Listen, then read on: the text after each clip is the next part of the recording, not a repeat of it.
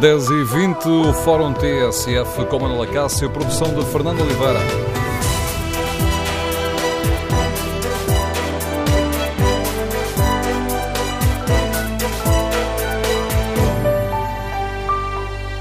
Bom dia. O jogo da baleia azul continua a fazer vítimas em Portugal.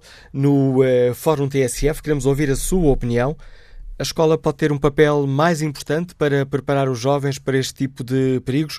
Ou este é um trabalho que terá de ser feito em casa? E as famílias sentem-se preparadas uh, para este desafio?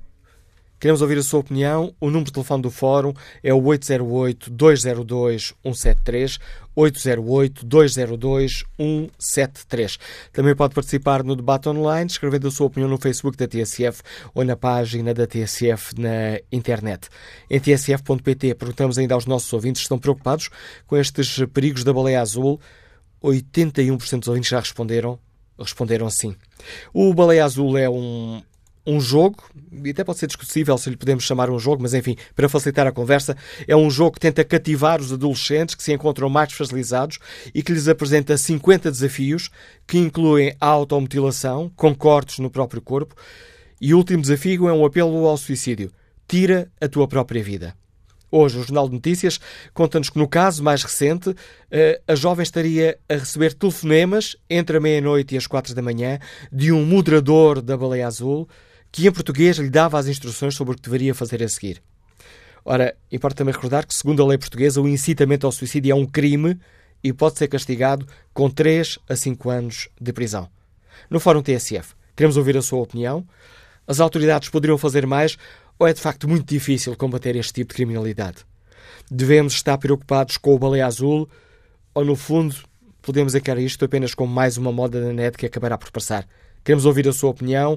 Número de telefone do Fórum 808-202-173.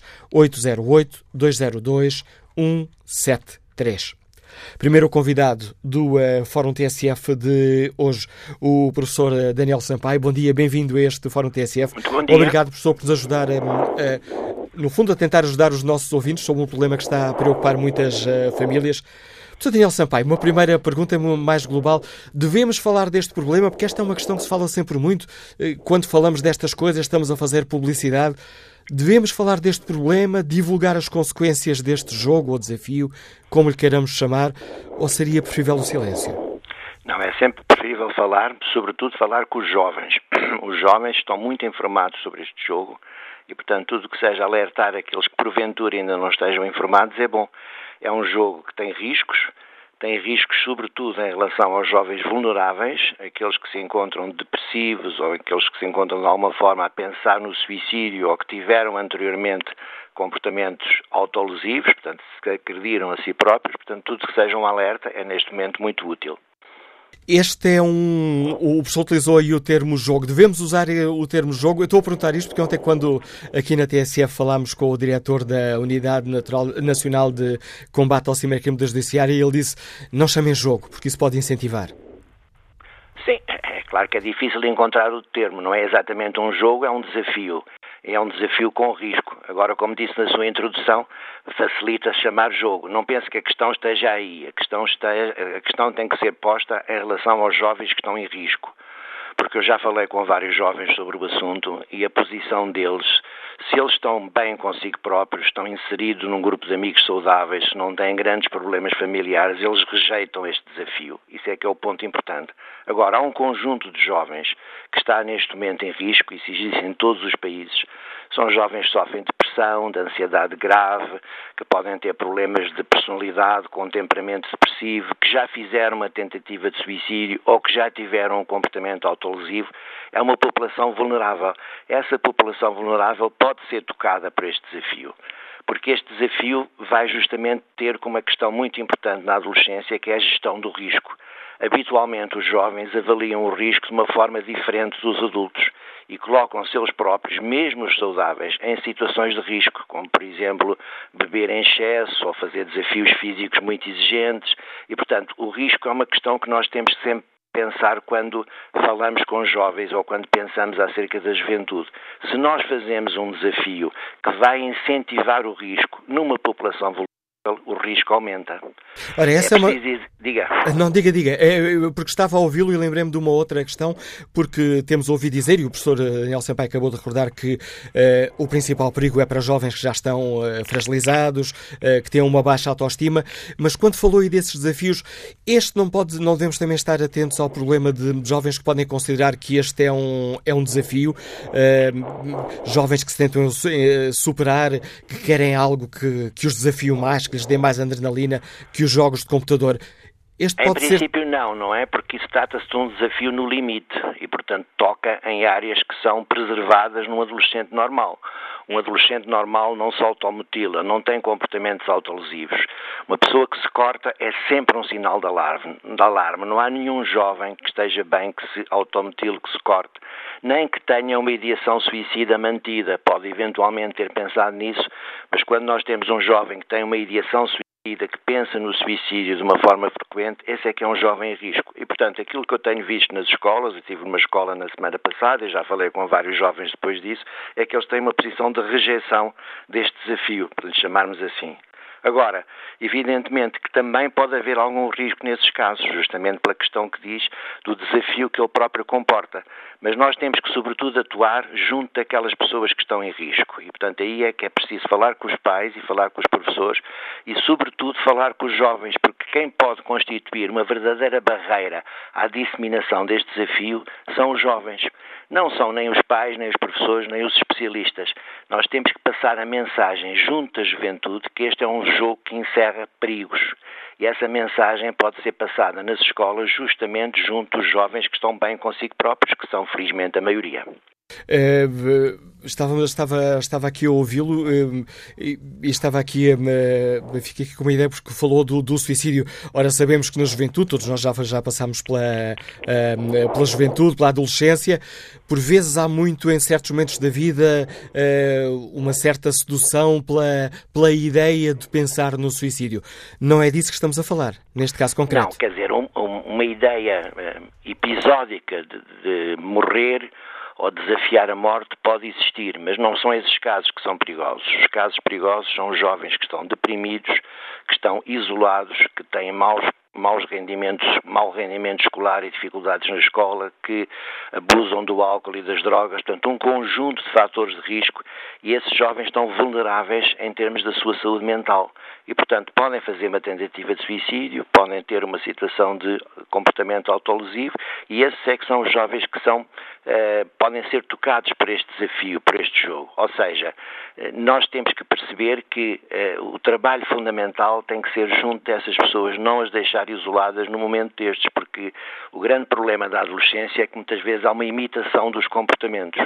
E, portanto, o facto de estar a ver vários jovens que têm este problema de automutilação e tentativa de suicídio, que já aconteceu em Portugal, noutros países, pode levar a uma imitação do gesto. E por isso é que é importante falar desta situação. É importante dizer que qualquer pessoa que não se sinta bem e que possa ter sido tocada por esse jogo deve, em primeiro lugar, denunciá-lo às autoridades policiais e depois deve procurar ajuda junto de estruturas que existem que podem ajudar esses jovens, como os serviços de psiquiatria. Existe, inclusivamente, em Santa Maria, no Serviço de Psiquiatria, um núcleo para a utilização problemática da internet. Portanto, jovens que têm dificuldades com a internet e que estão dependentes podem lá ir. Há consultas para pais e para jovens. Portanto, temos que divulgar as possibilidades de ajuda para que a pessoa não fique sozinha com o seu desafio. E em relação aos pais, é absolutamente fundamental que os pais alertem os seus filhos para não utilizarem este jogo.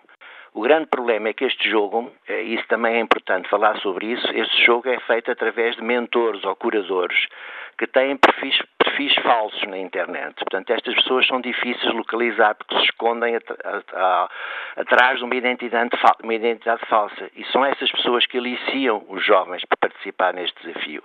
E, portanto, quando se diz denunciar a autoridade, acho muito bem, chamar a atenção para que os jovens devem fazer isso, mas temos que perceber que é difícil porque estas pessoas se escondem através de uma identidade falsa. Daí o perigo deste desafio. Sendo que este é um desafio que é muito difícil de, de controlar. Não há propriamente um site, uh, os miúdos recebem as mensagens por telemóvel, acabamos de, temos lido, nos casos que são conhecidos, uh, mensagens de madrugada, quando os pais estão a dormir, quando os filhos deveriam estar a dormir para descansar para o, para o dia a seguir de aulas, não é? Uh, Como é que um pai, imagino que se calhar muitos uh, dos, uh, dos pais que eu, que, que eu tenho contactado lhe têm feito essa pergunta e permita-me a frontalidade, é como é que um pai pode, um pai e uma mãe devem lidar com este, com este caso? Se suspeitam que, ou mesmo que não suspeitem, como é que se prepara um filho para este perigo? Todos os pais devem falar aos filhos adolescentes sobre esta situação. Todos. Deve-se passar a mensagem para os pais estarem alertados, para conhecerem as repercussões deste jogo e, portanto, deve ser tema de conversa. É um tema que tem que ser puxado para a conversa. Curiosamente, os jovens com quem eu tenho contatado, eles estão muito informados sobre o jogo e querem falar sobre este assunto. Portanto, este é o terreno que os pais devem aproveitar e os professores na aula, em cinco minutos de aula, deve-se falar sobre esta questão. E deve, nas escolas deve-se incentivar que os alunos façam trabalhos sobre este tema, porque esta é uma questão importante. Agora, o grande problema que põe é, de facto, alguns pais não têm autoridade, porque perderam a sua autoridade durante a adolescência e têm pouca capacidade de uh, determinar uma regra de funcionamento, que a regra devia ser não utilizes este jogo em nenhumas circunstâncias. Portanto, essa é a primeira regra. Depois, a segunda coisa é poder falar justamente com aqueles jovens que eu falei há bocado, que estão mais vulneráveis e que os pais sabem, que estão sem dormir, que estão dependentes da internet, que estão a faltar à escola, que estão a abusar de algo. Com esses deve haver uma atenção especial. A mensagem deve ser não utilizar e, sobretudo, tentar perceber porque é que eles poderão utilizar tem a ver com o desafio, tem a ver com superar a ideia de morte, tem a ver com uma ligação que eles procuram na internet que não encontram na vida real. Tudo isso são temas que os pais devem abordar. Aproveitando e abusando da sua capacidade para falar destes uh, problemas uh, complicados com linguagem que todos entendemos, permita-lhe que, que lhe pergunte o Daniel Sapai, mas isso é também desafiante para os pais, que podem pensar, eu vou perguntar o que é que está a preocupar e se ele me diz que eu sou um mau pai ou uma má mãe, o que é que eu digo? Ah, isso não acredito que isso aconteça.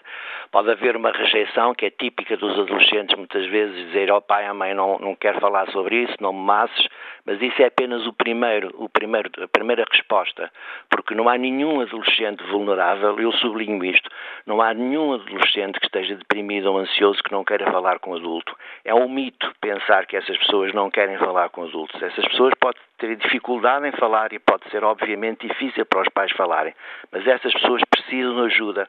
Uma pessoa que está em risco de suicídio, que está a pensar nisso, que pensa que se, em cortar-se ou que já se cortou, essa pessoa comunicou-nos o seu mal-estar. E é justamente a partir desse mal-estar que é que nós devemos falar, sem medo. Os pais não podem ter medo de abordar este assunto e têm que criar uma ponte de comunicação com os seus filhos, mesmo que inicialmente possam ser rejeitados. O, uh, sem querer me interferir no segredo uh, profissional, e desculpe uma pergunta, o Dr. Daniel Sapai já teve uh, contacto com este problema da, da, do baleia azul na sua prática clínica? Não, na prática clínica eu não tive, mas puxei o assunto no meu contacto com os jovens, porque, como eu lhe disse inicialmente, o que me parece importante é, sobretudo, falar com os jovens que estão na maioria nas escolas e em casa, ou seja, aqueles jovens que não têm problemas, porque esses têm muito mais facilidade em falar com os jovens vulneráveis do que os pais, os professores ou os especialistas. Portanto, é preciso justamente consciencializarmos a população saudável, da juventude para que constitua uma barreira junto dos seus colegas, para que possam dizer, olha, não utilize isso porque isso é uma coisa que te vai fazer mal. Fala antes comigo, vem para este grupo, vem jogar futebol. É essa mensagem que os saudáveis podem passar àqueles que não são saudáveis neste momento. E mais uma vez, sem querer entrar na privacidade médico-doente, mas deram-lhe alguns dados que possam ser importantes contar para alertar os jovens como é que o jogo funciona, como é que eles são abordados, são recrutados? Foi aquilo que eu lhe disse, não é? Portanto, eles são, eles são abordados, abordados a partir, e essa é outra área importante, a partir do que, que eles escreveram, os que estão vulneráveis, que eles escreveram na internet. E por isso é que o Presidente Obama tem alertado muito para que não se escrevam coisas na internet, não só em termos do futuro dos jovens, mas em termos do presente dos jovens. Portanto, as pessoas que são contatadas pelos mentores ou curadores deste jogo são pessoas que são selecionadas a partir de testemunhos que vieram na internet, nas redes sociais, em sites que eles próprios criaram ou que eles frequentam em que denunciam o seu mal-estar. Portanto, é outra mensagem que nós temos que passar aos jovens vulneráveis, é que eles não devem falar do seu mal-estar na internet, devem procurar ajuda, porque é a partir desses, desses depoimentos na internet que eles são selecionados a partir daí, através de um perfil falso, e a partir daí eles vão ser selecionados e vão ser desafiados a entrar neste jogo. E, portanto, aí também uma primeira barreira é explicar aos pais que devem dizer aos filhos, aos professores também, que devem dizer para eles não não colocarem depoimentos sobre a sua vida privada na internet, mesmo que seja com um perfil falso. Não se deve falar da nossa intimidade, nem se devem publicar imagens sobre nós próprios ou sobre cortes que alguém esteja a fazer. Isso não deve ser uh, colocado na internet, em primeiro lugar porque perturba eh, a visão que nós temos da pessoa, ela fica marcada por esse depoimento em termos do seu futuro, mas neste momento, em relação a este jogo, é a principal porta de entrada para que a pessoa possa ser desafiada a participar. Mas isso, estou a ouvi-lo, e isso introduz aqui uma dimensão ainda mais eh, preocupante e, se calhar, mais um alerta aos pais, ou seja, uh, tendo em conta o testemunho que, que esses seus, que os jovens com falou lhe deram, não há apenas uma inscrição, eu vou me inscrever naquele clube, há uma espécie de angariador, gente, permita-me aqui a expressão porventura um pouco infeliz, há pessoas que andam à caça na net de jovens com, eh, que se sentem fragilizados para os levar a envolver neste jogo. Com certeza, eu acho que a comunicação social aí pode ter um papel importante de denunciar esta situação. Porque, repare, os mentores ou curadores deste jogo vão selecionar as pessoas porque sabem que essas é que estão no primeiro lugar para poderem participar. Eh, e, e, portanto, eles vão justamente à procura, angariar é o termo certo, vão à procura daqueles que estão mais vulneráveis, porque em princípio esses é que vão gostar de falar do tema e participar no jogo. E, portanto, essa é que é outra alerta que nós temos que fazer junto de pais e professores para avisarem os seus jovens para não colocarem esse tipo de depoimentos de uma forma geral, mas particularmente neste momento. Professor Daniel Senpai, mais uma vez, muito obrigado pelo importante contributo eh, que trouxe a este Fórum TSF, ajudando-nos aqui a perceber melhor do que é que estamos aqui a falar, deixando-nos também alguns eh, conselhos aos pais, como é que eh, deverão lidar com este que é, sem dúvida, um problema complicado de tratar. Ora, escutada a opinião e os, eh, a análise do psiquiatra Daniel Sampaio, queremos ouvir a opinião dos nossos eh, ouvintes. Uh, como é que podemos uh, combater esta, uh, esta guerra para derrotar a baleia azul? A escola pode ter um papel mais importante, preparando os jovens para este tipo de perigos? Ou este é um trabalho que tem de ser feito sobretudo em casa? E as famílias sentem-se preparadas para este, para este desafio, para este, para este combate? Queremos ouvir a sua opinião, o seu testemunho. O número de telefone do Fórum é o 808-202-173. 808-202-173. Bom dia, Paulo Jesus, é empregado de escritório, Liga-nos do Montijo. Bem-vindo ao Fórum TSF. Bom dia, Paulo Jesus. Estou sim, bom dia. Bom dia. Bom dia, Dr. Manuela Cássio, bom dia ao Fórum. Um, eu penso que eu tinha aqui algumas coisas para falar, mas depois de, de ouvir a, a, análise profunda do Dr. Daniel Sampaio, eu penso que a, maior parte das coisas foram, foram ditas.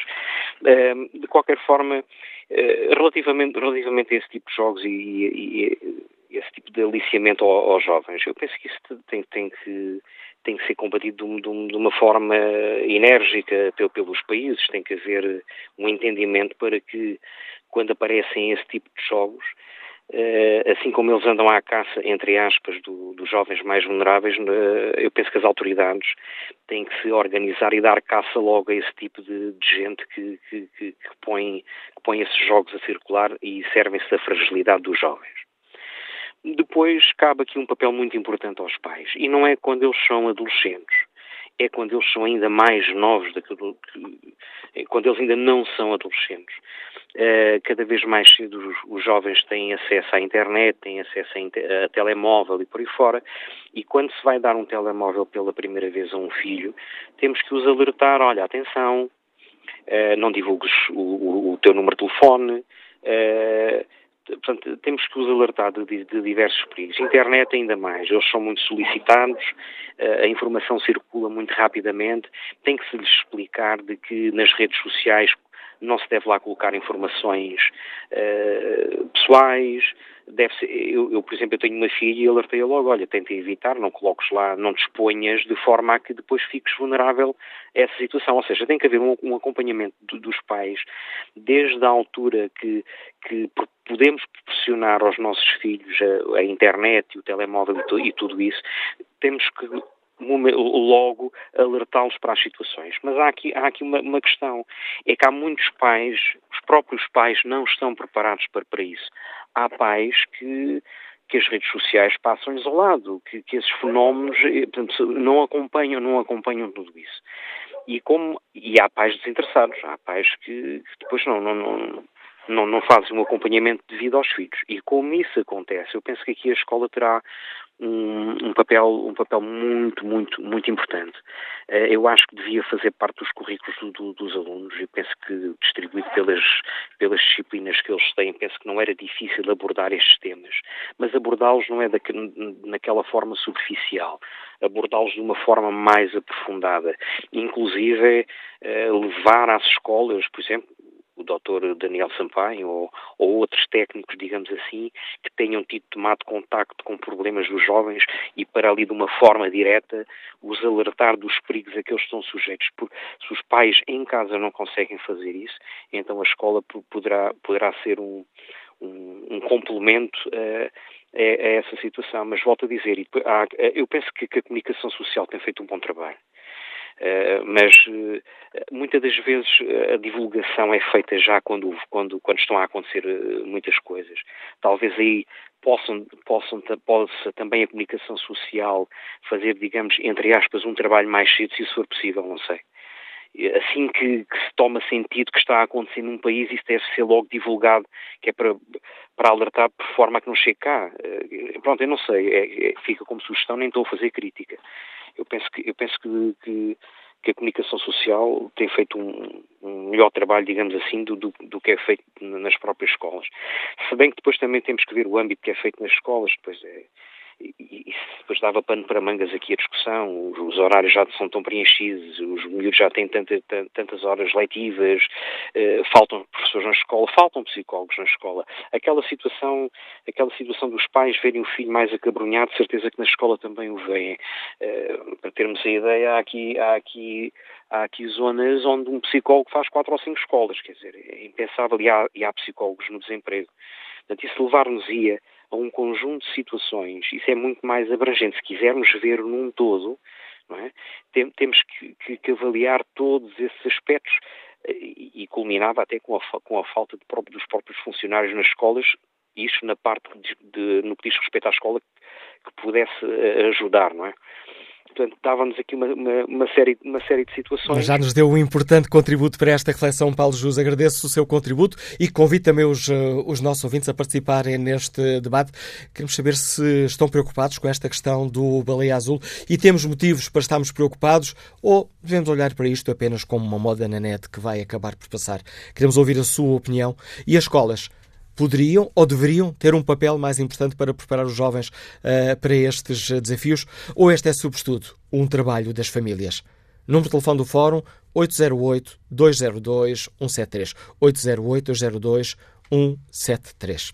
Bom dia, Dr. Mário Cordeiro. Bom dia. Obrigado por ter aceitado o nosso convite para participar neste Fórum TSF, ajudando-nos aqui a perceber uh, melhor uma questão que preocupa muitos pais.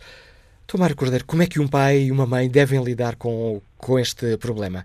Devem falar com os filhos abertamente sobre isto? Devem esperar que eles dêem o primeiro passo? Não, creio que sim, tratando-se de, de uma questão que está, aliás, a agitar, eh, e muito bem, eh, a comunicação social. É impossível um jovem, um adolescente, não estar a par do que está, está a acontecer, não é um, um tabu e, e, tem de falar sobre as coisas. E uh, também aproveitar, porque isto faz parte de uma coisa muito mais ampla, que é a utilização da internet e das chamadas novas tecnologias, que foi uma coisa tão rápida, universalizou-se de uma tal forma e todos os dias aparecem uh, novos meios, novas redes sociais, os próprios pais já não sabem da missa à metade, ainda estão no Facebook, já apareceram não sei quantas redes a seguir, e por isso eu creio que há que fazer um, um debate muito preciso sobre este fenómeno que é a internet, do qual ainda não conhecemos tudo, e como é um fenómeno absolutamente incrível do ponto de vista do bom, obviamente também tem efeitos secundários uh, maléficos. Uh, e há muita gente que o aproveita, como aproveitaria outras ocasiões, mas este de uma forma, enfim, muito mais explosiva e atingindo muito mais jovens e de uma maneira mais encapotada, para que o seu sadismo e o prazer de, de ver uh, os outros sofrer venham de cima de uma forma ainda por cima em que estão em casa, lá os tais russos, ou seja, quem for, em casa a deliciarem-se com o sofrimento alheio. Isto já acontecia. Nos anos 80 começaram os chamados filmes snuff, em que se filmavam homicídios e violações, só que não eram atores. Era mesmo a vida real. Uh, houve uma jornalista espanhola, aliás, até que tentou investigar e acabou ela própria vítima de, dessas redes.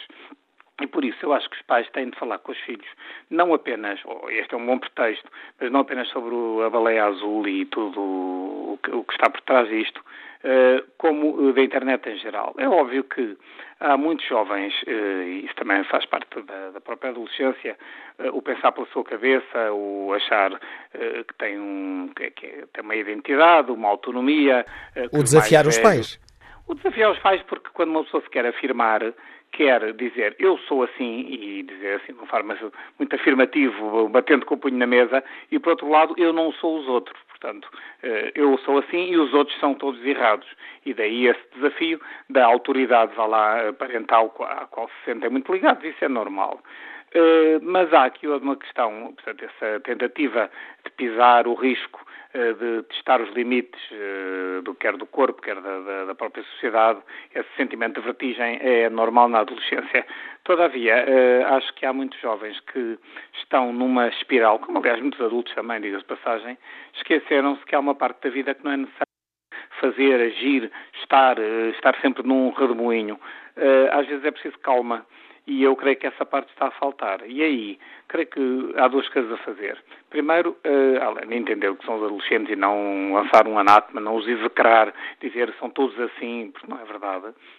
Mas conversar a propósito disto, que é um caso grave, ah, não podemos escamotear isso, é um caso muito grave, eh, porque quem inventou isto eh, faz lembrar as técnicas do Daesh de recrutar uh, jovens, sabe perfeitamente a, que cabeças se dirigir, o facto de ser de, de, madrugada, quando os adolescentes têm o telemóvel na cama e podem aceder sem os pais controlarem, é perverso, mas é muito, muito bem calculado e por isso uh, há que responder da mesma forma. Para lá da parte judicial e criminal que se possa fazer e policial, uh, os pais têm que falar abertamente com os filhos e explicar-lhes que isto leva à morte. E é assim, quer dizer, não vale a pena estar com, uh, com rodeios. Isto leva à morte. E discutir com os filhos o que é que eles querem da vida. Uh, e também falar que na vida, evidentemente, se tem momentos mais excitantes e outros momentos normais e que isso é normal. Quanto às escolas, acho que realmente a, a escola tem também de pensar um pouco a, si própria, uh, já algumas tentativas, mas quer dizer, nós não podemos continuar com uma escola que tem aula hora e meia em que os alunos estão sentados a ouvir um professor debitar, melhor ou pior, português e matemática e ciências e outras coisas assim, e tem de haver, se calhar, menos matéria letiva expositiva e mais debate exatamente sobre uma coisa que depois, curiosamente, até na vida profissional é pedido, que é a cidadania, são as competências emocionais, as competências sociais, a inteligência emocional, tudo isso é pedido quando se faz uma aplicação para um emprego qualquer. E, e por isso é estranho que a escola continue tão agarrada uh, quase ao século XIX com professores do século XX, quando temos crianças do século XXI. Acho que é necessário uh, que a escola discuta este assunto, mas também não o discuta num sentido de vocês, adolescentes, são horríveis e porque estão a alinhar nisto e nós, adultos, somos puros e imaculados, porque não esqueçamos que este mundo e nomeadamente este jogo também, eh, é criado por adultos, não é criado pelos jovens. Portanto, os adultos têm uma grande cota de responsabilidade no meio desta coisa toda. E como é que um pai deve, deve um pai e uma mãe devem agir? Falou aí do problema dos uh, telemóveis. Faz sentido dizer uh, aos miúdos dá cá o telemóvel que agora que te vais deitar e só tudo de manhã? Eu, por acaso, acho que um telemóvel à noite não sei para que é que serve num adolescente. Claro, eh, convenhamos que uma coisa é ter 12 anos ou até, até 18, é evidente. Mas se falarmos deste grupo que está mais alvo destas coisas, que são os 13, 14, 15 anos, confesso que uh, não vejo qualquer interesse das crianças serem deitar com o telemóvel e os pais tendem a assumir se é isso que acham. Obviamente cada pai confia ou não nos filhos, e, mas se sente que há eh, ali um bocadinho pisar o risco, mesmo que não seja para jogar a baleia azul, mas que seja para estar a falar com os amigos, ou estar num chat, ou a ver o que é que alguém postou no Facebook, ou até que seja a ver uma coisa interessante, não digo que seja só para, para coisas inúteis, até pode ser para estar a fazer um, uma investigação científica qualquer, mas há horas de dormir, há, há certas regras e os pais aí não podem ver a sua autoridade fragilizada. Os filhos ficam furiosos, mas isso também ficam aos três anos de idade, quando dizem, ou detesta este pai, porque o pai dos outros dá chocolates todos os dias. Está bem, mas é este que tem, é assim que a coisa deve ser. Acho que os pais têm de perder o medo dos filhos e, uh, quando vejam que é necessário, impor limites uh, sem estar com cerimónias. Ou seja, muita conversa, muito diálogo, mas há alturas em que é preciso ter firmeza, por muito difícil que isso seja. Eu acho que há coisas opinativas em que nós podemos todos discutir. Se está bom tempo ou mau tempo, podemos estar aqui amanhã toda a discutir e ninguém tem que convencer ninguém porque é subjetivo. Há coisas factuais, que é se uma coisa é encarnada verde ou amarela, uh, isso é factual, não, não vale a pena estar a, é assim e é assim.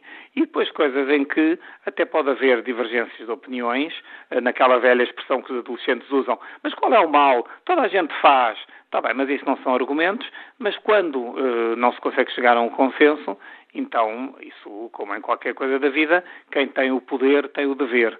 O dever de decidir, o dever de impor regras e que quem não gostar, uh, pois paciência. Porque isto passa, as baleias passam, causam muitos estragos, uh, os Facebooks passam e o que ficará para o futuro é a coerência e consistência do que os pais de facto pensavam e agiram.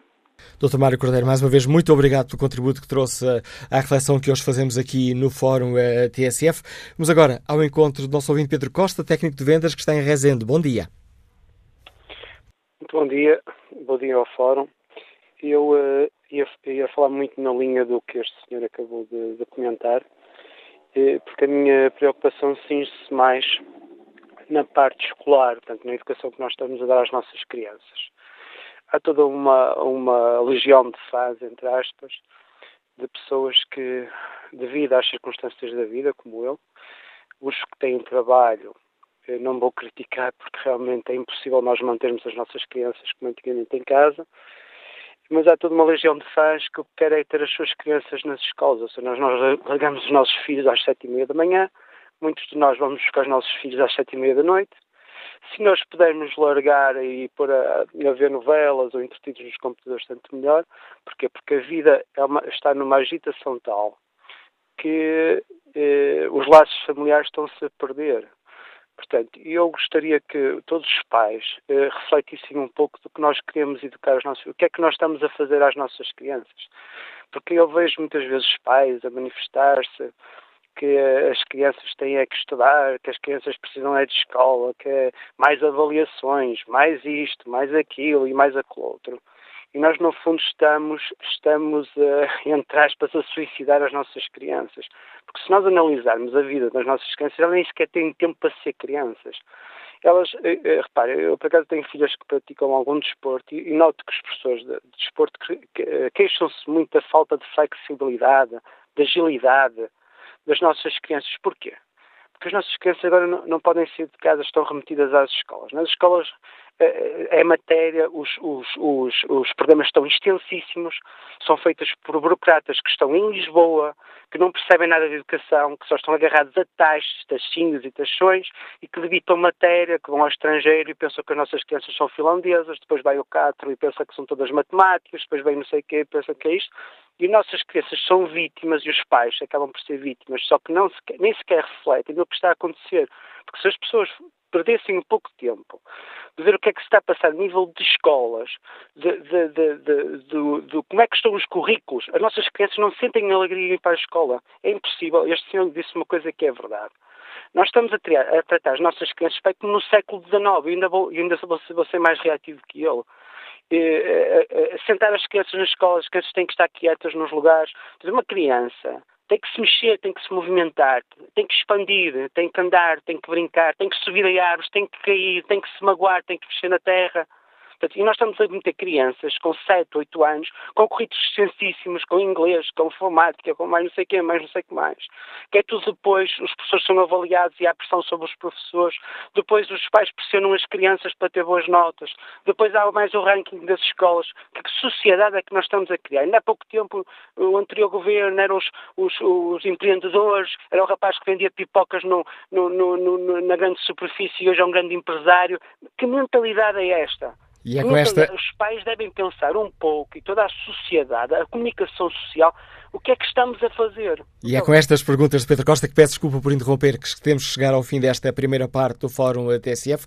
Retomaremos o debate a seguir às notícias das 11. Para participar, para nos dar a sua opinião, tem à disposição o número de telefone 808-202-173.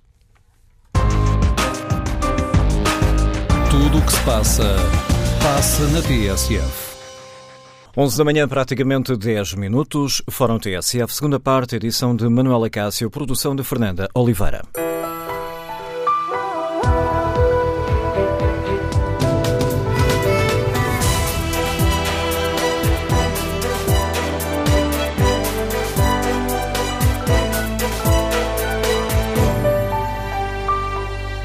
Retomamos o debate neste Fórum TSF, onde refletimos sobre o problema do jogo Baleia Azul, que desafia uh, os jovens a automutilarem-se e que são 50 desafios e o último é um apelo direto ao suicídio, tira a tua própria vida.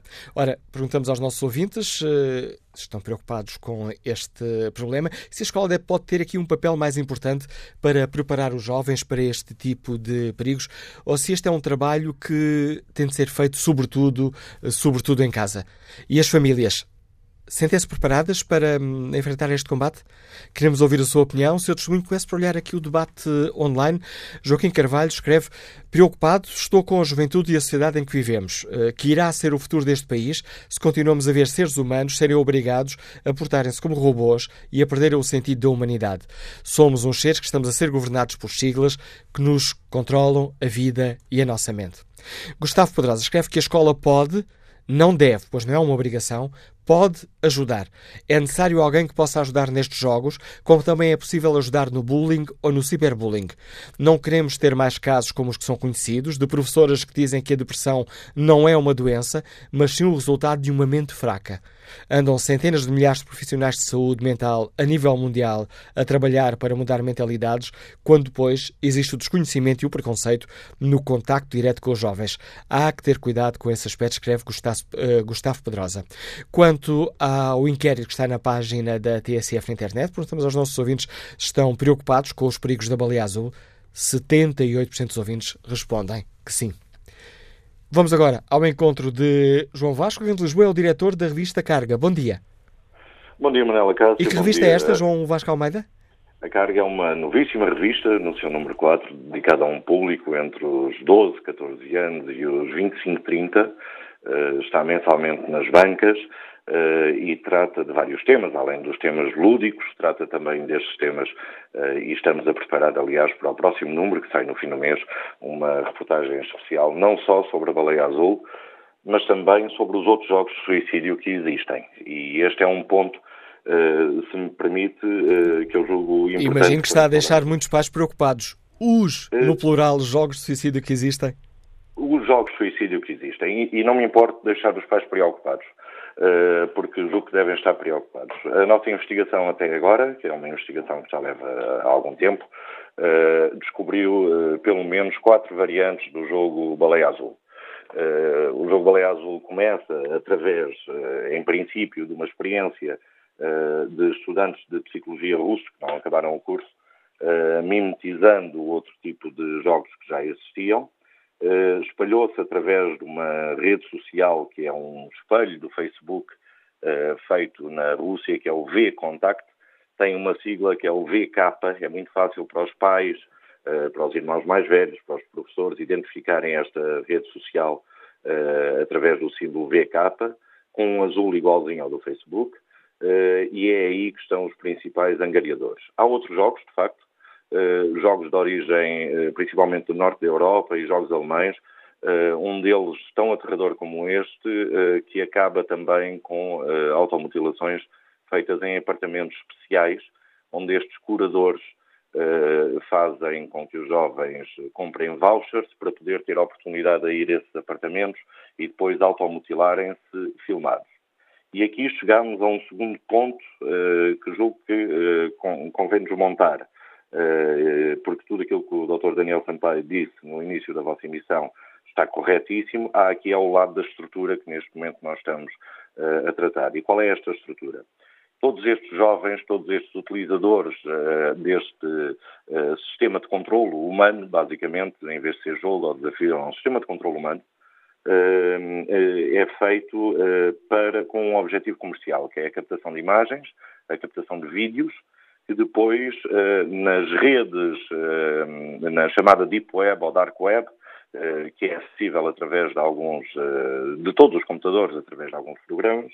Eh, essas imagens são depois vendidas a pessoas que estão interessadas em comprar porque, por um prazer absolutamente mórbido e criminoso, gostam de ver os outros sofrer. E o João Vasta Almeida acaba de responder uma das perguntas que eu tinha, mas o que é que ganham os promotores deste jogo? Já Exatamente, percebemos, ganham, ganham muito dinheiro ganham muito dinheiro, principalmente porque estes chamados curadores uh, não são mais do que gestores de clientes, uh, clientes que são obviamente pessoas pérfidas, claro, uh, e que estão disponíveis a pagar elevadas quantias para ver outras pessoas sofrer. Todo, chamemos assim, toda a parte frontal que nós estamos a assistir agora em Portugal e no Brasil, porque o fenómeno explode agora em Portugal, nós já temos 130 mortes na Rússia, no ano passado. Uh, aquele indivíduo que está preso, uh, que se disse ser o autor do próprio jogo, em princípio não será, será um dos principais curadores e nós estamos com a Baleia Azul e com outros jogos semelhantes ou com outras atividades semelhantes, estamos uh, a assistir a um sistema piramidal. É um sistema Ponzi. Cada curador tem até X jogadores e, quando ultrapassa esse limite, pode e deve passá-lo a, um, a, uma outra pessoa e vai ganhar uma percentagem em relação ao valor do, dos, uh, dos vídeos ou das imagens vendidas perante os seus clientes. Portanto, toda esta disfuncionalidade uh, passa-se uh, com um sistema de compra e venda, de facto, destas imagens. Existem vídeos motivacionais que são absolutamente assustadores para os jovens, e depois o jogo é feito, eh, eu vou dizer jogo para ser mais fácil, mas o jogo, é, o jogo é feito com uma base uh, académica tão interessante uh, que um dos desafios, ou vários dos desafios, uh, passam-se às 4h20 da manhã. Sendo que isto interrompe, segundo alguns estudos que nós temos tido acesso e temos lido, quer portugueses, quer internacionais, interrompe o normal ciclo circadiano de, de, dos jovens. Portanto, acorda-os exatamente no momento em que param a primeira parte do sono, que é o descanso físico, mas uh, esta interrupção depois impede-lhes o descanso psicológico, que seria a, segunda parte do sono. E estas 4h20 da manhã são a hora padrão onde isso eventualmente está a acontecer. O que é que eles têm de fazer às 4h20 da manhã? Ver filmes de terror sugeridos por esses curadores. E esses filmes de terror podem ser vistos num telemóvel, porque hoje nós estamos eh, nestas faixas etárias uh, a assistir que os filmes não são vistos uh, numa televisão gigante ou numa sala de cinema, são vistos nos telemóveis e nos computadores. Aqui os pais podem ter um papel preponderante, que é confiscar absolutamente uh, os telemóveis e os tablets de, dos seus filhos, mas também há outra, outra medida de precaução, que é os pais ou os tutores acordarem às 4 e 10 da manhã e ver se os seus filhos estão acordados e se estão a fazer alguma coisa destas. Portanto, até agora, isto é a nossa investigação, leva-nos até aqui. Não é uma investigação que está sozinha, estamos a apoiar-nos em várias fontes uh, e em várias plataformas que estão a investigar isto também uh, em todo o mundo.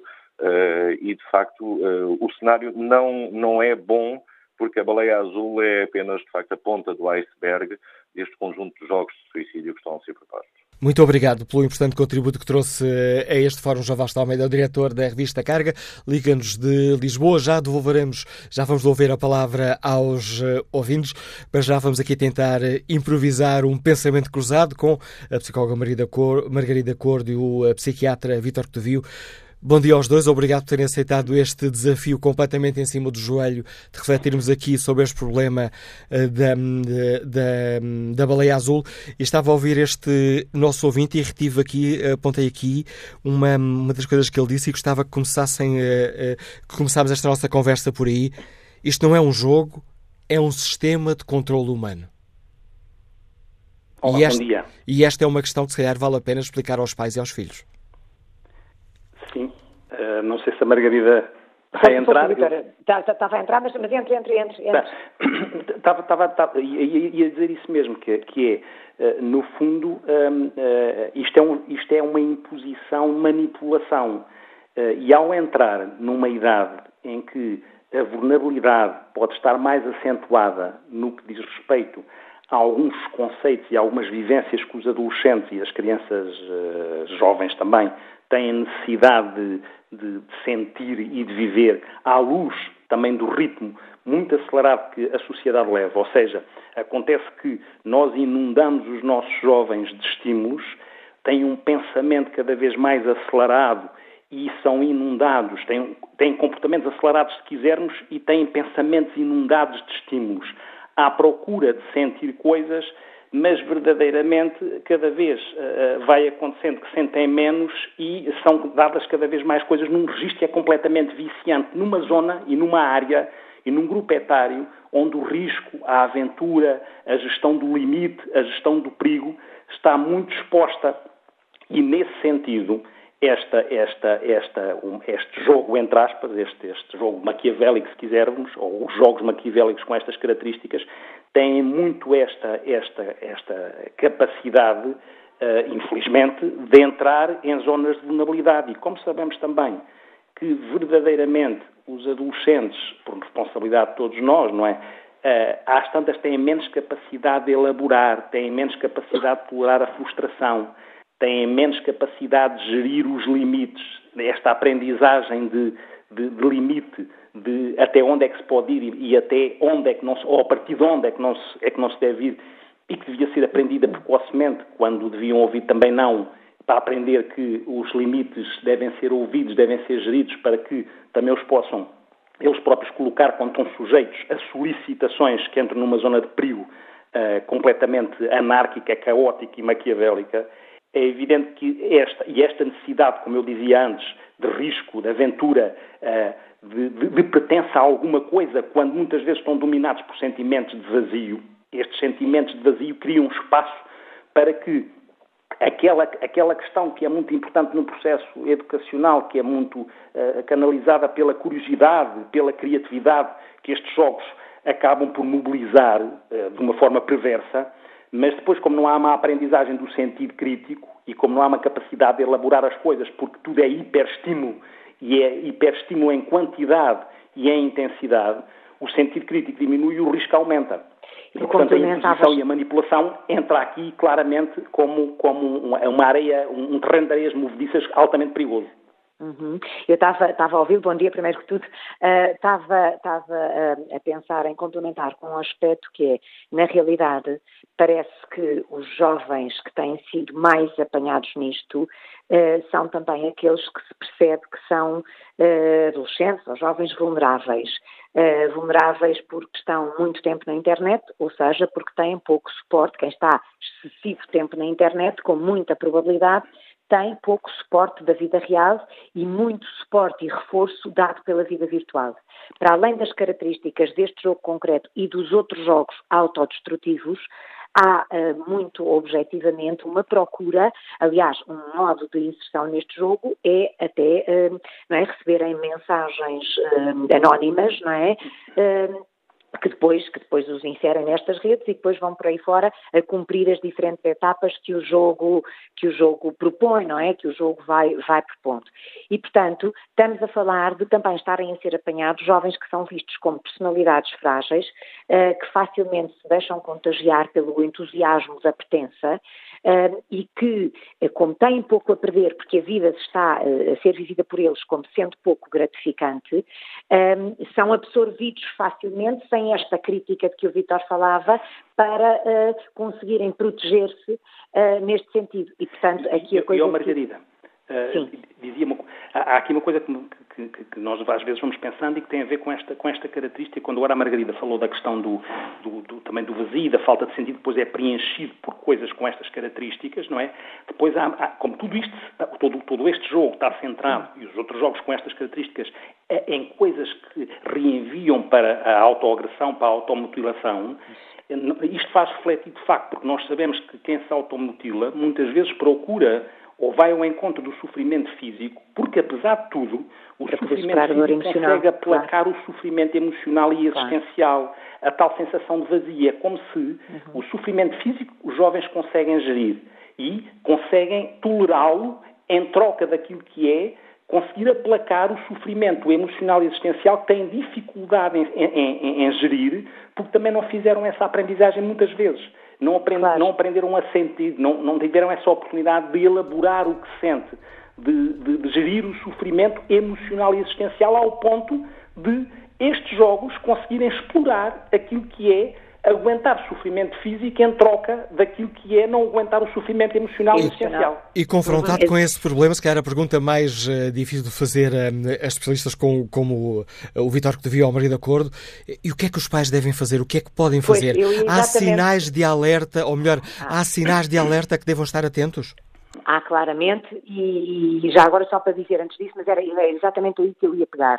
Um aspecto é o tema também da atração pelo risco, que complementa eh, depois de, eh, também esta coisa da dor emocional que não é suportável e, portanto, a dor física e o risco ajudam a tentar superar, não, fazer uma fuga para a frente em relação à dor emocional não resolvida. Mas relativamente ao alerta dos pais, é muito importante os pais perceberem várias coisas. Primeiro, este alerta de o que é que acontece durante a noite eh, para perceberem se os filhos acordam claramente e o que é que está a acontecer. Depois, eu não ouvi se isto já foi dito ou não antes, mas esta história de os telemóveis a partir de determinada hora, os iPhones, os, os tudos, os, os tablets, tudo, ficarem à porta de casa ou num sítio que não se tem acesso durante a noite, ponto. Mas depois também outro aspecto que é que alterações de comportamento começam a haver nos filhos, porque prim o primeiro grande sinal são alterações de comportamento, ou seja, pais, não é preciso serem muito atentos, pais, com normais, conhecem os filhos e começam a perceber quando é que há comportamentos de evitamento, comportamentos de medo. Quando há, por exemplo, uma coisa tão simples quanto passarem a andar com mangas compridas de uma forma quase obstinada, ou seja, o querer esconder os braços, porque a automutilação frequentemente é nos braços. Um, ou seja, quando há modificações de comportamento que apelam para um maior uh, fechamento, vamos dizer assim, em linguagem comum, comportamentos de algum medo, maior ansiedade, alteração da relação com o corpo, mudança de horários mais ou menos súbita, uh, pouca conversa, diálogo cada vez mais escasso. Uh, quando há mudanças, quando há mudanças e, e Margarida, no comportamento dos filhos, sim. E Margarida, para além destes aspectos funcionais e operacionais que são fundamentais que os pais aprendam a identificar, depois há uma coisa que obviamente que apela a que nós todos possamos refletir naquilo que é o que vamos fazendo ou não vamos fazendo no que diz respeito a, a, a partilhar a intimidade, a, a comunicação que tem que treinar aquilo que é a nutrição emocional das pessoas e não só aquilo que é todo um processo mais de, eh, de, de informação, está muito desligado do conhecimento e da sabedoria que as pessoas possam encontrar naquilo que é, eh, de facto, o, que eu dizia, do sentir as coisas, o elaborar as coisas, não ser só o pensamento lógico, as uhum. habilidades socioemocionais, a, a, auto, a, a autorregulação, o autocontrole, a capacidade de dizer não, que vem muito dos pais terem tempo também para partilharem pois. com os seus filhos estas vivências emocionais, estas vivências emocionais das coisas e não só aquele registro muito centrado naquelas competições mais matemáticas e criam impaciências constantes e, e, e, em vez de serem competições mais empáticas, mais saudáveis, onde de facto a nutrição emocional é fundamental para que os adolescentes percebam que têm espaço e têm tempo para sentir, para chorar, para elaborar, para resistir, para superar. E, e já agora, não se faz, agora, é evidente que os curtos-circuitos acontecem. Não é? Claro, e já agora que os pais também não tenham medo de, com os filhos, uh, partilharem, conhecerem as passwords dos filhos, não é por uma questão de controle, é por uma questão de partilha. Entrarem nas suas coisas como ajudadores, uh, como pessoas que, com, nesta partilha, podem entrar, pode, pode haver, pode e deve haver abertura. Ajudar a crescer de uma forma saudável não é controlar negativamente, nem é proibir. É estar na vida de um filho de um modo que seja guia, que seja afeto, que seja modelo, que seja fonte de segurança e fonte de proteção. Até porque estes jogos atuam muito ao nível da ameaça e esta coisa da ameaça de vamos estragar a tua família, vamos matar os teus pais, vamos não sei o quê, isto é mentira, isso não vai acontecer. E, portanto, este destemor que é preciso também ser passado dos pais para os filhos e, de, e esta pertença daquilo em que os filhos estão envolvidos para que, de facto, eles possam ajudá-los a guiar a vida. Margarida Cordo, Vitor Cotovio, muito obrigado por ajudarem a refletir sobre uma questão que é complicada. Imagino que para muitos pais seja doloroso eh, falar sobre estes eh, problemas com os filhos. Agradeço-vos a participação. Vitor Cotovio, psiquiatra, Margarida Cordo, psicóloga. Ouvimos todos os dias na TSF no Pensamento Cruzado. Convido agora para este debate cruzado o António Castela, funcionário público nos Liga de Lisboa. Bom dia. Bom dia. Uh, bom dia, estão a ouvir? Estamos a ouvi-lo, António Castela. Eu, o que eu queria dizer são três questões que se prendem com. São três questões que me parecem importantes e que passam pela lógica da prevenção. Por um lado, eh, é necessário entender que os pais, não só é um problema de tempo, é um problema de compreensão. Os nossos pais, os pais da minha geração, os meus pais, eh, tinham, contavam-nos histórias e transmitiam a moral da história quando chegava ao final. Nós hoje não sabemos é que nossos filhos veem. Uh, eles estão desde muito jovens com acesso a um conjunto de informação na escola, na creche, na, nas, na, nos APLs, por aí fora, um conjunto de informação que a gente conhece. E quando, quando, quando ouvimos algumas histórias, para nós são incompreensíveis, até conseguimos encontrar qual é, qual é a história que, passa na. qual é o programa que eles acabaram de ver e qual, qual estão a ver. Esse é um dos problemas que nós temos hoje em dia. A segunda questão passa pela questão da. passa pela, forma como como a escola poderia intervir nesta situação. Não me parece que a escola tenha que, tenha que substituir os pais, mas parece-me que as autoridades competentes para uh, detectar este tipo de, de atividades eh, ilegais e que são perigosas para, para, para as crianças e para os, para os adolescentes deveriam ter depois, junto das escolas, uma atitude de pedagógica para que os professores consigam também transmitir aos miúdos esta, estes perigos e até porque há, uma, há, um princípio que eu aprendi nas associações de pais.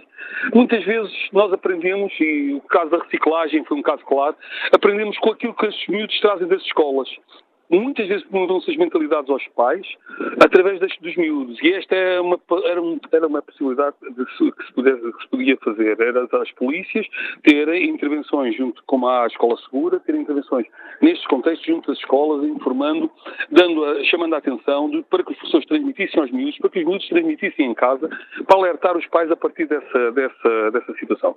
Depois acho que as escolas hoje em dia precisavam de ter reforço na área dos psicólogos, dos assistentes sociais, dos animadores sociais e da educação para a cidadania, por onde, por onde muitas destas coisas passavam. Isto eram as três questões que eu acho que eram essenciais. Sobretudo, apostar na prevenção. E a prevenção terá que ser, quanto mais cedo, melhor. Ou seja, nós temos que começar a preparar os nossos miúdos cada vez mais cedo, porque eles cada vez mais cedo contactam com aquilo que é a realidade de hoje. São as novas tecnologias. As novas já não são novas.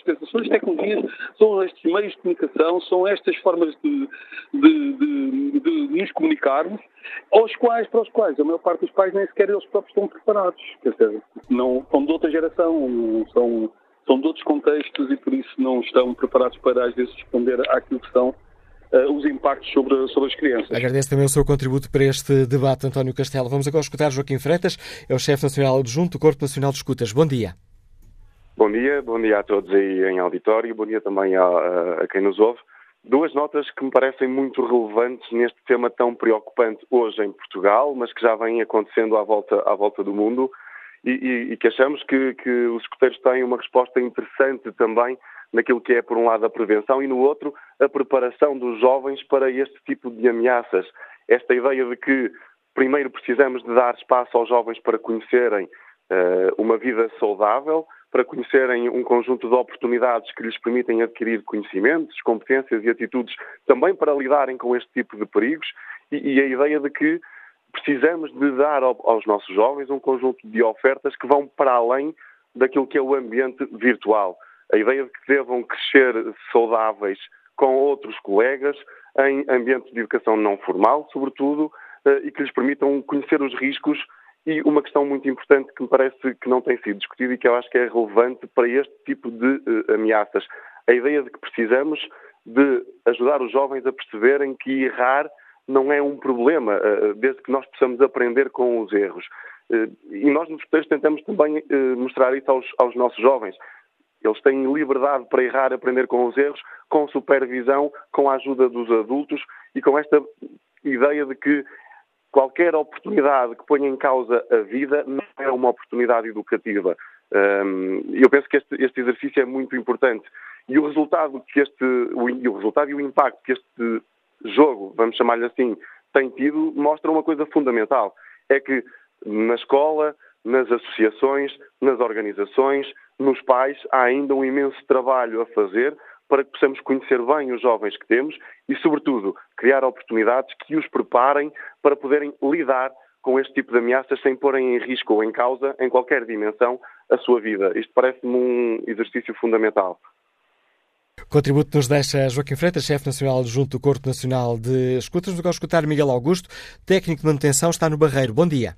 Bom dia, sou Manuel Cássio, bom dia ao Fórum. Eu gostei de ouvir até agora toda, toda, todos os intervenientes, principalmente da área que, enfim, tem o conhecimento das questões uh, dos comportamentos, o Dr. Daniel Sampaio, uh, a doutora Margarida de Cordo, o Dr. Vitor Cotovil, que eu também ouço a TSF, que sou um ouvinte parecido, e e também aquele senhor que tem a revista, eu não fixei o nome da revista Revista Carga, Carga com capa. Carga, sim, eu fixei o nome da revista porque achei uh, até paradoxal, não é? O nome Carga, porque realmente uh, os miúdos hoje em dia têm umas cargas brutais.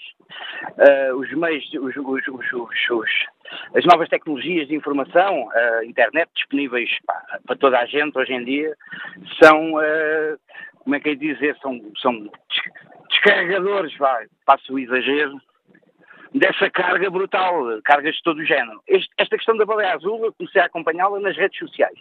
E, e, e, por paradoxal que seja, as redes sociais podem vir a ser também muito importantes, uh, portanto, no combate a todos estes tipos de jogos, que eu também não, não sabia que havia mais, fiquei a saber pelo, precisamente pela revista Carga, portanto, pelo, pelo seu responsável. Uh, é preocupante, mas eu, eu lembro-me que no meu tempo já era preocupante uma série de coisas que aconteciam que, que, atraíam a malta da minha geração, por exemplo, eu lembro de, de, de, das drogas, tiveram um, um, efeito catastrófico na malta que tem hoje 50 e tal até aos 60. Uh, eh, e o parecia, e, e, há sempre aquela questão do desafio, do, do proibido, etc, etc, que atrai, principalmente na, na, na, no princípio da adolescência.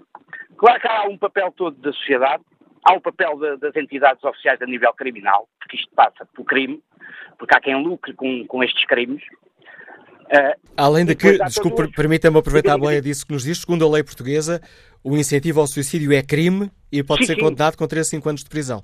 Uh, bom, eu em, em, termos de matéria penal, isso eu não sou um especialista da lógico, mas acho que as nossas penas, uh, os nossos castigos são muito leves. Uh, a nossa criminalidade é, é, é, muito, como é que é dizer, é quase que é estimulante com um criminoso cometer crimes em Portugal, porque as penas são leves, há penas ridículas.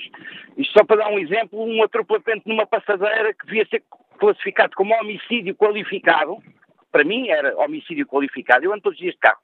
É, epá, tenham penas suspensas, é, três anos, coisas assim. Bem, mas, portanto, isto estou, já estou a sair um bocado do tema. Eu intervim e filo é desviar é a direção, a culpa foi minha, mas uh, prossiga, Miguel Augusto. Sim, sim, mas, mas uh, tem a ver, tem a ver. Uh, o, castigo, uh, se for pesado, é, também pode ser dissuador do, do, do, da prevaricação e até do crime. Mas pronto, vale o que vale.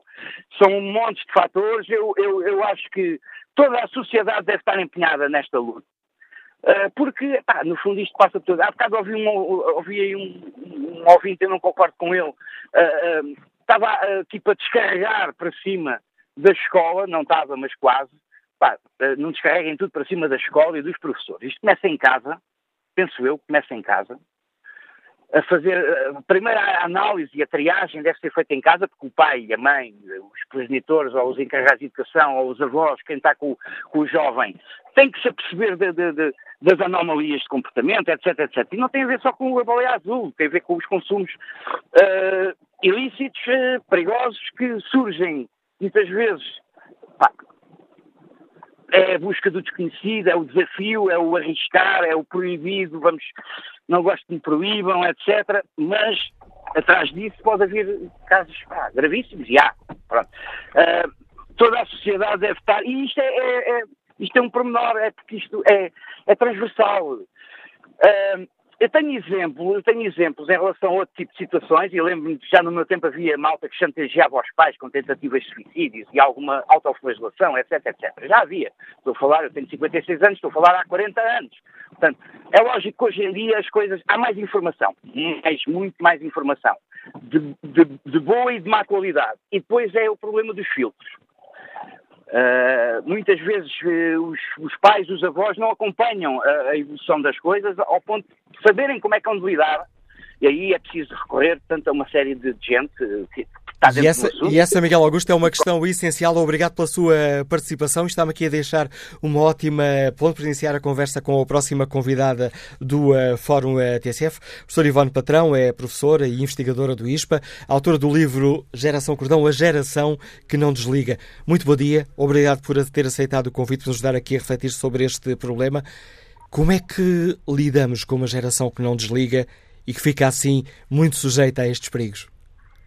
Bom dia. Um, olha, eu tenho de facto este livro, A Geração Cordão, que tem aqui esta, esta questão de estarmos permanentemente ligados à tecnologia e, e de uh, fazer aqui um alerta, porque podemos colocar estas nossas uh, gerações que têm, têm nascido na tecnologia em risco porque não permitimos a autonomização, não se autonomizam, não, não planeiam o seu uh, projeto uh, de vida e ficam muito ligados ainda, não só à tecnologia, mas também ligados uh, à, à, família e, e, sem, a sua, sem a sua autonomia. É muito importante que se comece desde cedo, desde crianças, a introdução da tecnologia, mas com regras, com limites. Assim como nós incutimos regras e limites para tudo, para a alimentação, para a brincadeira, para, para, para atravessar a estrada, um, temos que uh, tomar, começar a tomar consciência de que não basta passar-lhes o tablet para as mãos, isto começa efetivamente em casa. estava a ouvir com toda a atenção uh, o contributo deste ouvinte e faz todo o sentido o que estava a dizer. Começa desde logo de cedo, em casa, não com a, não, uh, o livro está escrito para pais e para professores, não é um livro de proibição da tecnologia, antes pelo contrário, é de alerta que temos que estar conscientes que a internet veio para ficar, as novas tecnologias vieram para ficar, ainda bem, são, têm muitas vantagens, mas temos que saber introduzi-las com regras e com limites desde logo de, de cedo. É e às vezes com livro. uns não claros?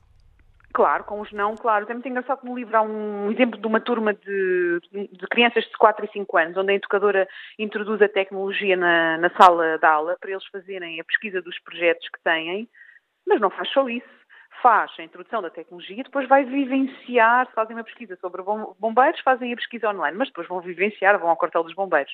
Se fazem uma, uma pesquisa sobre o tema que for, permite-lhes até já começarem a perceber que há textos que existem, há imagens que existem que têm direitos de autor, começarmos também a, a introduzir aqui as questões da literacia digital e uh, de percebermos que tudo, tam também transmitir tudo aquilo que vamos pesquisando e que também colocamos online começa a construir a nossa pegada uh, digital e alertar desde logo as crianças para as questões da segurança online, porque se for de cedo e de cedo começarmos a falar sobre estas questões, facilmente conseguimos uh, este, esta relação uh, entre todos em casa com a tecnologia e esta questão de que partilhamos a password do e-mail, do Facebook ou de outra rede social que seja, e, e, não, e não será tido de forma intrusiva. Agora, não podemos hoje em dia ter um adolescente de 16 anos chegarmos a casa por causa de todas estas polémicas do, do predador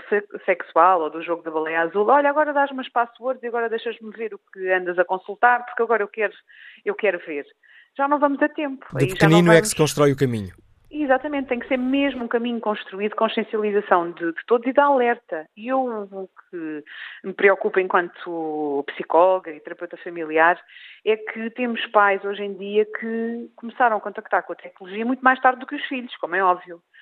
Um, e estamos-lhes a dar, quase como, como xuxas para as mãos, toda a tecnologia Uh, e os pais provavelmente muitas vezes só verem um lado positivo, mas também têm impactos negativos e temos que estar com, conscientes deles. Não temos que anular a tecnologia, antes pelo contrário, mas temos que ir alertando e consciencializando os nossos, uh, os nossos filhos. E, sobretudo, também entrar em coerência com uh, as práticas e as regras na, da escola.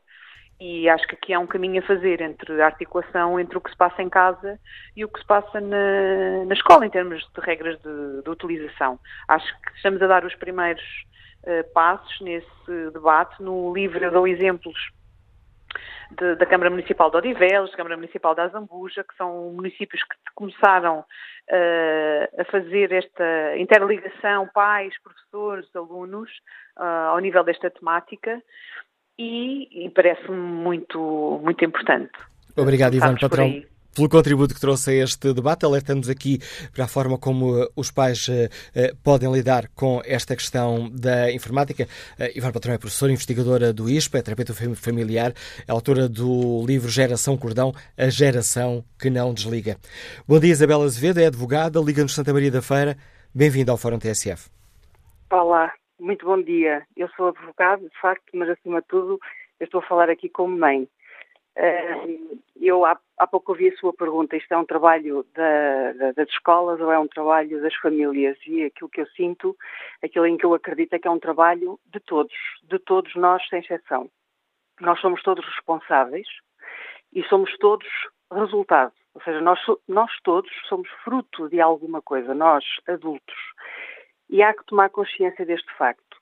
As famílias são compostas por adultos que eh, muitas vezes não estão informados, que muitas vezes não são equilibrados, que muitas vezes são carentes, têm eles próprios traumas e que produzem compensação na sua vida assentes em valores atualmente que estão errados.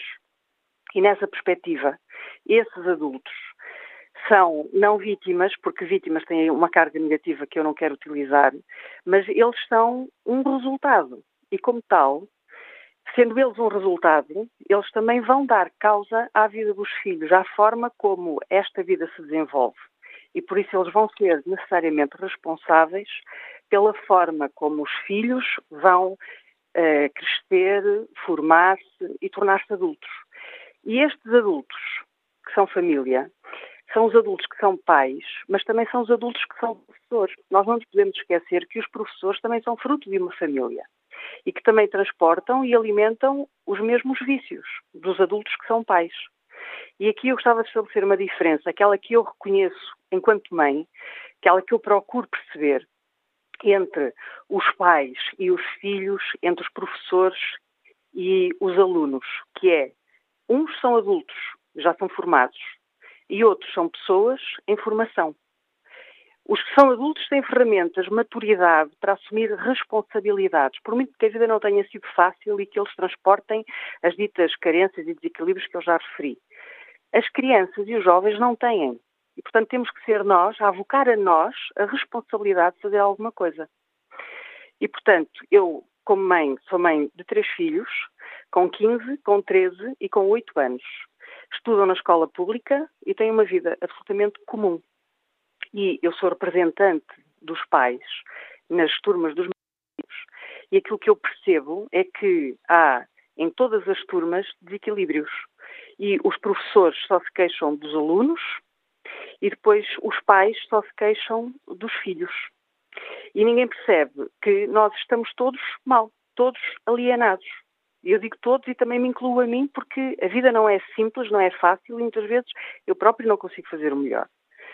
E, e, olhando para a realidade que eu percebo através dos meus filhos com quem converso, muito. Procuro conversar muito. E como digo, não é fácil. Uh, os exemplos que uh, eu consegui recolher mostram-me que efetivamente a sociedade está doente e isto é uma questão global.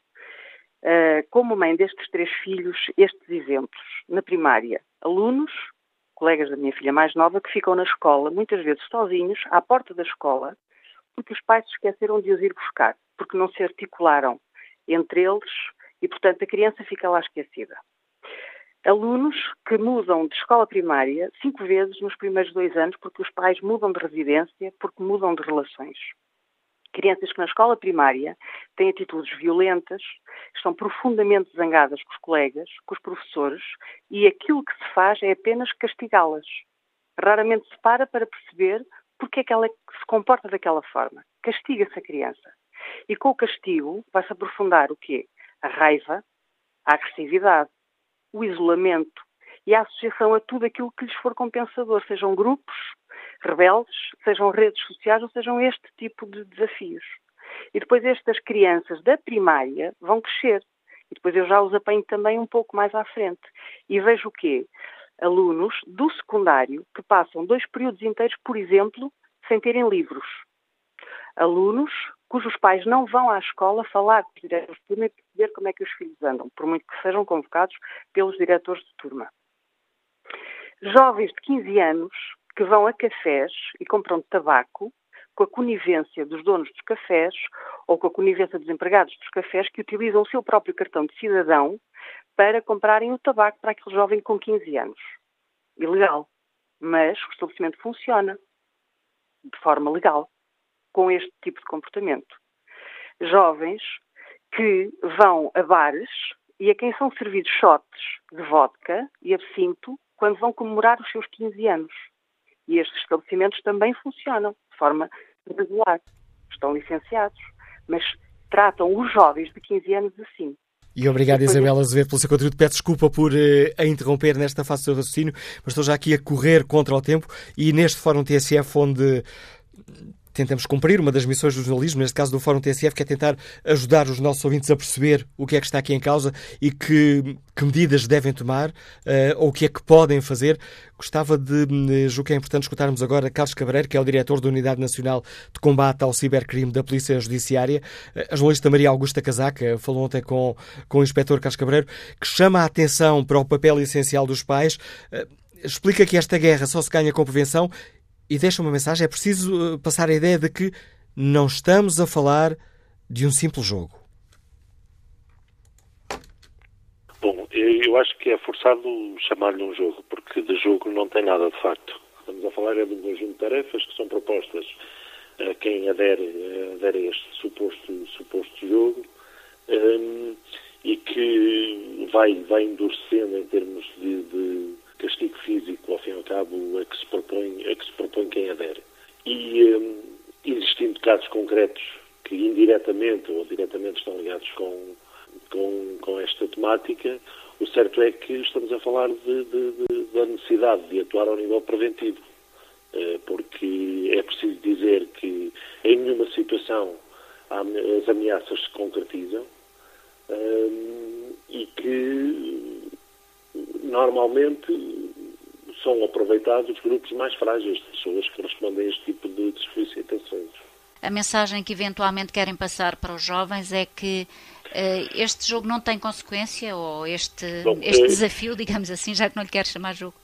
E também não é desafio, é um conjunto de tarefas que alguém que sequencialmente, eventualmente inventou e que, a coberto de pretensas ameaças, de, de, de, de eventualmente darem, darem de, de infligirem castigos que impelem os jovens a responder e a tentar cumprir. Mas a ideia é dizer que, que de facto isto não é, não, não, não é real, não, não tem que haver este tipo de respostas, que, que os jovens não têm que responder a este tipo de solicitações. Um, e depois a segunda mensagem vai para, para, para, o próprio controle parental que é exigido nestas situações, porque estamos a falar provavelmente de, de, de jovens com alguma fragilidade e que, e que são facilmente manipuláveis por este tipo de mensagens. Portanto, no fundo, é os pais estarem atentos também a esta questão. Também, essencialmente os pais, porque estamos a falar de, de uma adesão a, a, a, à prática de, de, determinados, determinados rituais, digamos assim, que, que não são compatíveis com, com o que está subjacente ao, ao suposto jogo. Uh, e os promotores do jogo? Fala-se na, naquele russo que eventualmente já estará detido, mas em Portugal isto já se tornou um pouco viral. Há promotores do jogo também? Uh, Pode-se falar nisso? Uh, serão com certeza indivíduos com, algum, com alguma propensão para, para, para, para o sofrimento de, de outrem, não é? E que, e que cairão na, alguma normalidade. Assim como alguém que há propensão para, para, para ver determinado tipo de conteúdos, existem eh, estas pessoas que, que gostam de infligir ou de, de, de proporcionar ao outro, aos outros este tipo de, de, pressão psicológica, naturalmente. Mas a PJ está a investigar este. Estamos naturalmente a investigar nas, nas situações em concreto, percebendo uh, até que ponto é que isso nos leva a, a pessoas concretas. E é possível bloquear o jogo? Não, não, não, se trata de um bloqueio, porque não há sequer um perfil, não há sequer. Uh, aquilo é como se de um documento se tratasse e que vai passando uh, por grupos que são formados ad hoc em, qualquer rede social e que é transmitido. E agora, se queres conseguir qualquer coisa mais para este objetivo, faz isto. Logo, não estamos a falar de uma página não estamos a falar de um link, não estamos a falar de um perfil exclusivamente criado para o efeito. Daí que pode haver alguma dificuldade para que se proceda hum, ou para que se chegue à identificação. E também para que se possa bloquear, no fundo, e não... Exatamente, exatamente. A, a, a polícia... E julgo, que, e julgo que, de facto, devemos intervir, sim, é ao nível da prevenção. Dando conta que, que os pais devem ter um, um papel efetivo de controle parental no uso destas novas tecnologias no, e nas potencialidades que estas novas tecnologias têm, que também têm potencialidades positivas, mas também têm esta parte negativa, e, de, e dizer aos jovens que não pode, e, ao, e às crianças, e, e mesmo até ao, a pessoas menos jovens, que estas potencialidades eh, não, não, não podem ultrapassar limites da, da, da, da realidade, digamos assim. O alerta que nos deixa o inspetor Carlos Cabreiro, diretor da Unidade Nacional de Combate ao Cibercrime da Polícia Judiciária, entrevistado pela jornalista Maria Augusta Casaca. E é com estes eh, alertas que chegamos ao fim deste Fórum TSF. Resta-me apenas aqui alguns segundos olhar a página TSF internet. 80% dos ouvintes que responderam ao inquérito que hoje fazemos estão preocupados com os perigos do baleia azul.